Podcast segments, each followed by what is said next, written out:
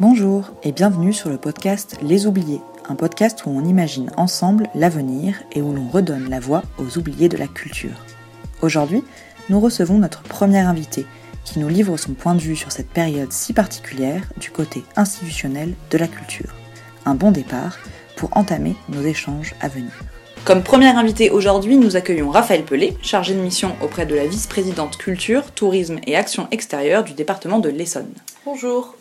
Alors pour commencer, est-ce que tu pourrais un peu te présenter à nous et euh, nous parler de ton parcours, de ton métier et euh, de ton lien avec la culture finalement? Oui, alors euh, moi j'ai grandi dans une famille de toute façon, c'est le fondement du fondement, hein, dans une famille qui a toujours été très intéressée par le milieu culturel, dans un vivier culturel en quelque sorte, que ce soit avec ma mère avec laquelle j'allais toujours faire plein d'expositions ou plein de choses quand j'étais enfant, ou mon père notamment qui a créé en fait un festival de cinéma ce qui a fait que très tôt, euh, j'ai développé une cinéphilie euh, assez, euh, assez accrue, on va dire. Je regardais tous les week-ends, tout le temps dès que j'avais l'occasion, avec mes frères et sœurs, on regardait plein de films. Donc ça, ça a créé déjà chez moi une, une passion et une envie de culture assez nette dès le départ. Et ensuite, après, j'ai pris les chemins classiques, hein, c'est-à-dire que j'étais plutôt douée pour tout ce qui était littérature, écriture, euh, ce genre de choses. Donc j'ai pris euh, les voies littéraires, donc on va dire les voies culturelles euh, par excellence.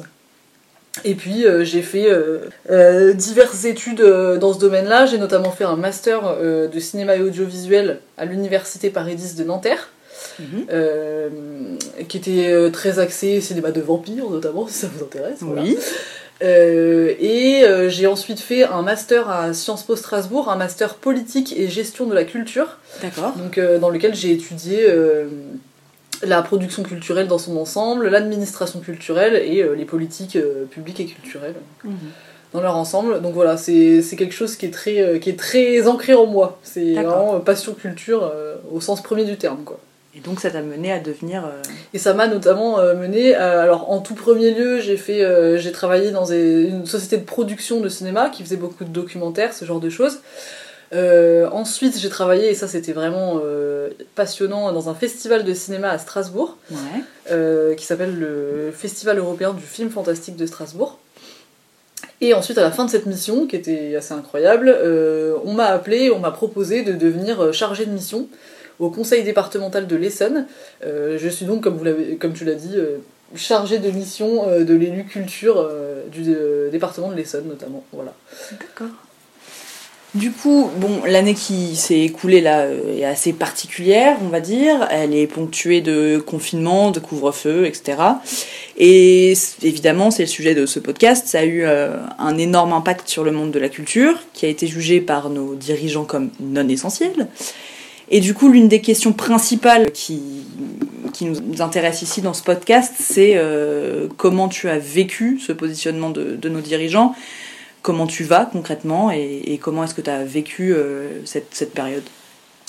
Bah, Tout d'abord, le premier mot qui me vient, c'est euh, interloqué. quoi. C'est-à-dire que qu'il y ait eu pendant ce premier confinement une pause générale, une pause globale. Jusque-là, ça, ça nous a tous pris de court, ça a tous été un choc pour tout le monde. Mais euh, c'était plutôt logique. Il y avait un effort commun euh, qui était d'essayer de, de, stopper une pandémie. C'était assez inédit. On a essayé une solution qui était le confinement général. Il y a plein de secteurs qui se sont arrêtés. Donc évidemment, jusque-là, ça semblait logique. Après, on est parti sur des logiques de réouverture. De réouvrir le pays, de déconfiner euh, progressivement. Et interloqué parce que finalement, à peu près tous les corps de métier ont pu, ont pu se reconsacrer à leurs activités. Mm hormis la restauration et, le domaine culturel. Donc euh, ça, il y a quand même quelque chose qui est hyper euh, étonnant et qui fait très punition, quoi. C'est-à-dire qu'on se dit pourquoi le milieu culturel est jugé comme non, essentiel, alors que euh, n'importe quel commerce, je sais pas moi, n'importe quel grand, grand centre commercial va être, va être considéré comme comme essentiel à la vie des gens quoi. Déjà la première chose qui est étonnante c'est je vois pas à quel moment des instances peuvent décider pour les gens ce qui est essentiel ou non pour eux, ça mhm. c'est quand même assez intéressant. Et en plus de ça, euh, évidemment que vous parlez à des gens qui sont convaincus, mais le, secteur euh, culturel euh, est, absolument essentiel au développement de, l'homme et de l'humanité en général. Quoi. Donc, mm.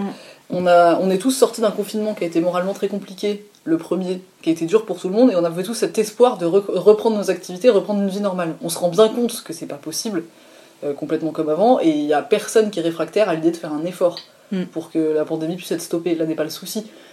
Mais euh, qu'on en vienne à dire que tout un secteur comme celui culturel doit continuer à être en pause et doit continuer à subir une précarité qui, est- qui, qui date pas d'hier, hein, qui date pas de- du virus, c'est monstrueux quoi. Enfin, je- j'ai pas d'autres mots. Mm. Je veux dire, euh, c'est ça prend, ça prend là, quoi, ça prend au trip, c'est il y a quelque chose qui est hyper dur, quoi, de s'entendre dire que tout ce à quoi tu te consacres depuis euh, le début de ta vie ou pas, enfin, les passions que t'as, ce qui te meut, ce qui te fait vivre et ce qui, ce qui te, ouais, c'est ça, ce qui te fait vivre est, est considéré comme, euh, bah, c'est pas grave, vous, on verra plus tard. Mm. Au nom de quoi, comment, quelle est, quelle est la logique derrière tout ça, et il n'y a même pas d'explication claire, quoi. Donc euh, ça, ça c'est assez dur et, euh, et quand on voit que Roselyne Bachelot qui a été interrogée sur les occupations de lieux, lieux de culture, les théâtres, qu'elle a été capable de répondre que c'était dangereux et inutile, bon bah le ton est donné quoi. on est dangereux et inutile, certes. D'autant que le reste des secteurs, c'est tout est à peu près régi par le, le côté euh, économique de la chose, et en fait, on, on en vient à penser que la culture, c'est juste un loisir. Alors que pas du tout exactement, c'est ce que c'est hyper intéressant de dire ça parce que ce qu'il est quand même important de dire, c'est que si on me dit bah il faut penser à- avant tout côté commercial et côté rentrée d'argent, bah pas de problème. Un théâtre, un cinéma, c'est des petits commerces. Donc euh, c'est ce qu'on disait tout à l'heure euh, quand on en a discuté un peu avant. Le, le PIB, euh, la part rapportée de la culture au PIB, il me semble que c'est combien? On a dit 2,3% Mhm. en France. Quelque chose comme ça. C'est énorme. Enfin c'est quelque chose approchant. Donc euh, c'est ça paraît irréel en fait. Ça paraît irréel et, euh, et on, on continue à se demander pourquoi quand on sait qu'il y a des études qui sont sorties, notamment une étude allemande qui est sortie le 10 février dernier, qui vient de l'Université technique de Berlin, qui porte sur les risques euh, liés au Covid dans certains lieux. Il, est, il a été démontré que par exemple les lieux de culture tels que les cinémas et les théâtres sont six fois moins euh, vecteurs du virus, enfin six fois moins susceptibles euh, d'être des hauts lieux de transmission du virus qu'une école par exemple. Mhm. Alors euh, c'est là où on se dit qu'effectivement il y a quelque chose qui, qui va pas et qu'on marche un peu sur la tête quoi. Oui, oui, oui, tout à fait. Bah, surtout qu'on sait, on, on voit bien pourquoi est-ce que les écoles euh, restent ouvertes, parce que effectivement c'est essentiel, mais nous, nous placer comme non essentiel, ça. Voilà. Donc du coup, euh, et comment la, la conclusion de comment est-ce qu'on a vécu ça? Bah mal, forcément, Mm. très mal. Et passer la stupeur d'un premier confinement où tout le monde a, a jugé cet effort nécessaire, ça devient dur quand on voit qu'il est donné l'opportunité aux autres de sortir de ça, et pas à nous quoi. Alors, est-ce que tu peux un peu nous expliquer comment, en tant que chargé de mission, les différents confinements et protocoles sanitaires ont euh, impacté ton travail? Est-ce que ça a impliqué pour la, la mise en place ou du coup l'annulation de, de projets? Pour le maître mot, on va dire que c'est annulation. Quoi. ça a été une, les premiers, le premier confinement et l'année qui a suivi, finalement, ça a été une grande vague d'annulations successives. Il y a eu, encore une fois, pendant ce premier confinement, un petit moment de torpeur, de mise en place des choses, de comment on va s'organiser pour que chacun travaille depuis sa maison euh, et soit quand même efficace. Moi, je travaille dans une collectivité, un département. Euh, on organise des choses, euh, on va dire que euh, on est surtout là pour accompagner les acteurs culturels du territoire. Mm. Donc l'accompagnement, ça passe évidemment avant tout par des subventions. Euh, et après, c'est accompagnement humain, euh, mise en place, euh, mise à disposition de lieux, mise en place de réseaux, accompagnement des projets. Donc, pour ce qui est des subventions, le département de l'Essonne a pris très rapidement la décision de maintenir les subventions et en plus de ça, de donner une aide exceptionnelle. Donc ça, ça a été une première chose. Mais par contre, ce qui a été terrible derrière, c'est que on a essayé de donner des horizons, évidemment, des espoirs de réouverture. Et en fait, finalement, bah, là, ça fait un an qu'on ne fait que repousser des choses qui finalement ont dû être tout bonnement et simplement annulées pour la Mm. plupart. À titre d'exemple, le département de l'Essonne a créé un festival il y a deux ans qui s'appelle Essonne en scène. Donc on avait tout, tout bouclé, quoi. Euh, On avait euh, casté les artistes émergents qui allaient se produire sur scène, évidemment les plus grands noms, mais ça c'est Mhm. même si c'est très dur pour eux, on va dire que c'est pas les plus impactés. Euh, et ben on a tout annulé au dernier moment quoi. Donc c'est ça va d'annulation en annulation et un côté humain très dur parce que euh, régulièrement avoir en visioconférence, au téléphone, en accompagnement des acteurs culturels du territoire en fait qui eux ben, font un effort monstrueux qui malgré tout pendant tout le confinement malgré toutes les fermetures et non réouvertures finalement annoncées ont essayé de euh, rendre leurs spectacles euh, et leurs euh, interventions virtuelles, de faire des choses, de créer des dispositifs. Ouais. Euh, D'abord, le gouvernement leur a fait miroiter qu'il aurait été possible de réouvrir certaines choses avec un protocole sanitaire. Très bien, ils se sont équipés, ils ont tout pris, tout mis en place pour que ça soit sanitairement viable. Mhm. Ça n'a pas été possible. Ensuite, euh, enfin, ils se sont vraiment, euh, si vous me permettez l'expression, ça, ça, ça s'est bougé les fesses, quoi. Vraiment, Ouais, hein, ouais. euh, là, ils se sont. ils ont donné tout ce qu'ils pouvaient et il y a un sentiment de la part d'une collectivité qui est en fait un, une entité politique et une entité de décision, il y a un sentiment de culpabilité qui est terrible. Quoi, parce, que, parce qu'on est là, on voit en face de nous des gens qui ont une volonté qui est extraordinaire, qui font tout pour s'adapter tout le temps, et nous on est là, eh ben, on peut vous donner des clopinettes. quoi. Donc oui, on les a aidés un peu, mais on a fait ce qu'on a pu et c'était ça, a été hyper dur. quoi. Euh, ouais. Donc même du côté des institutions, en fait, on subit euh, ouais, les décisions qui sont prises au-dessus. Clairement, clairement. Euh, en tout cas, de, de, mon point de vue, de, de ma position à moi, c'est ça a été hyper dur pour le moral, quoi, aussi. Hmm. Et il y a du coup aucun projet qui, a pu, euh, qui ont quand même pu euh, avoir lieu Il y en a eu quelques-uns pendant le petit répit de cet été. Cet été, il y a eu 2-3 euh, mois de, de, répit, quoi, où il y a eu des choses. Bien sûr qu'il y a eu des choses qui ont été mises en place, et même tout ce qui a été annulé. Il y a évidemment eu des captations vidéo, des choses. Hmm. il y a eu une vraie volonté du département de, de mettre en place le plus de choses possible pour leur permettre de, de, de s'exprimer, d'exprimer leur voix et d'être visibles. Mais néanmoins, c'est évident que ça, c'est l'arbre qui cache la forêt, quoi ça a été un peu dur. Euh, ça, a été, ça a été un peu dur, ça a été hyper dur, quoi. Tout simplement.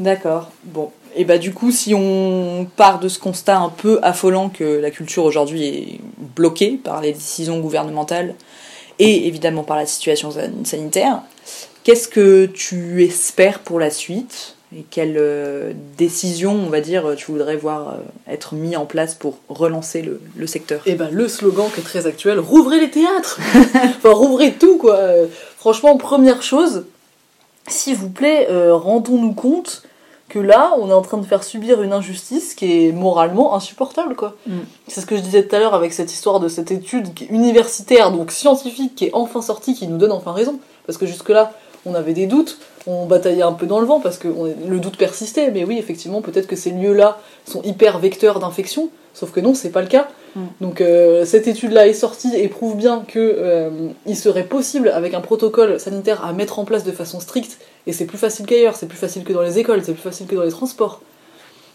Il serait possible de réouvrir, ça sauvera pas tout, évidemment que le secteur sera toujours en difficulté, ça c'est sûr, mais purée, ça serait déjà un premier pas, juste histoire de, sauver les meubles, quoi. Parce que euh, pour les gens moralement, pour, euh, pour tous ces acteurs euh, théâtraux par exemple qui, qui, qui, font des créations depuis des mois et des mois, il n'y a jamais une seule création qui sort, moralement c'est épuisant de travailler sur des choses qui sortent jamais, de donner tes tripes dans un spectacle qui sortent jamais.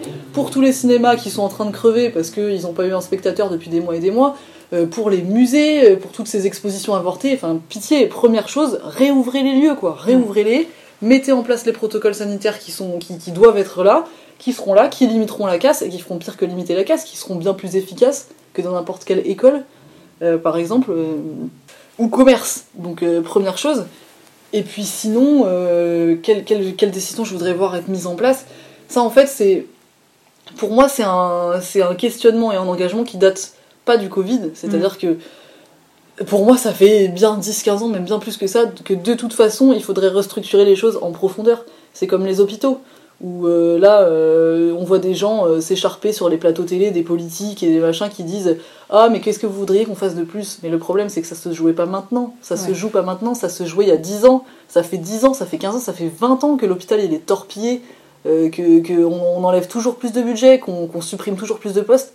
La culture, c'est exactement pareil. À l'heure actuelle, il faudrait tout restructurer en profondeur et il serait temps de redonner une place absolument essentielle, hein, n'en déplaise à nos dirigeants, euh, à ce domaine-là. Et ça, euh, c'est plus une question de mentalité que de mesures euh, à prendre dans l'immédiat. Bien, sûr que ça se traduit par des mesures immédiates, mais, mais il serait temps qu'on voit fleurir un gouvernement qui accepte de donner à la culture la, la place qu'elle mérite et qui mette en place tous les moyens qu'il faut pour bah pour mettre en place ça quoi. Si vous voulez le voir comme une économie, voyons-le comme une économie, ça rapporte de la thune les gars, et en plus de ça, ça instruit vos enfants, et ça c'est quand même c'est quand même la chose la plus importante parce que parce que est-ce qu'on veut des têtes bien faites pour des gens sereins et bien dans leur peau? Oui. Donc euh, redonnons à la culture la place qu'elle mérite, voilà. C'est à peu près ce que j'ai envie de dire pour les mesures en général quoi.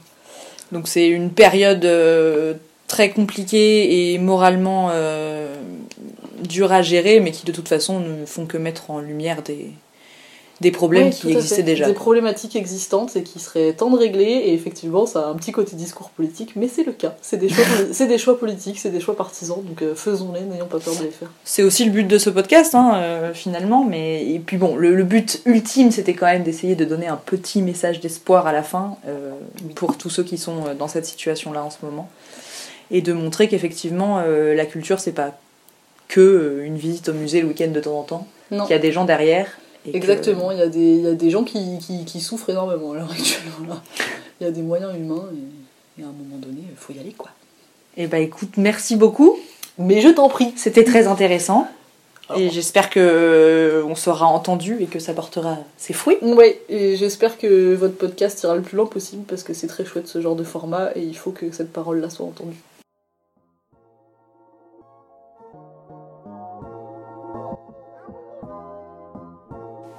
C'était le deuxième épisode de notre podcast Les Oubliés. On espère que ça vous a plu. N'hésitez pas à nous partager votre avis sur nos réseaux sociaux, Facebook, Instagram, notre site et sur LinkedIn. On se retrouve mercredi prochain pour un nouvel épisode. En attendant, portez-vous bien.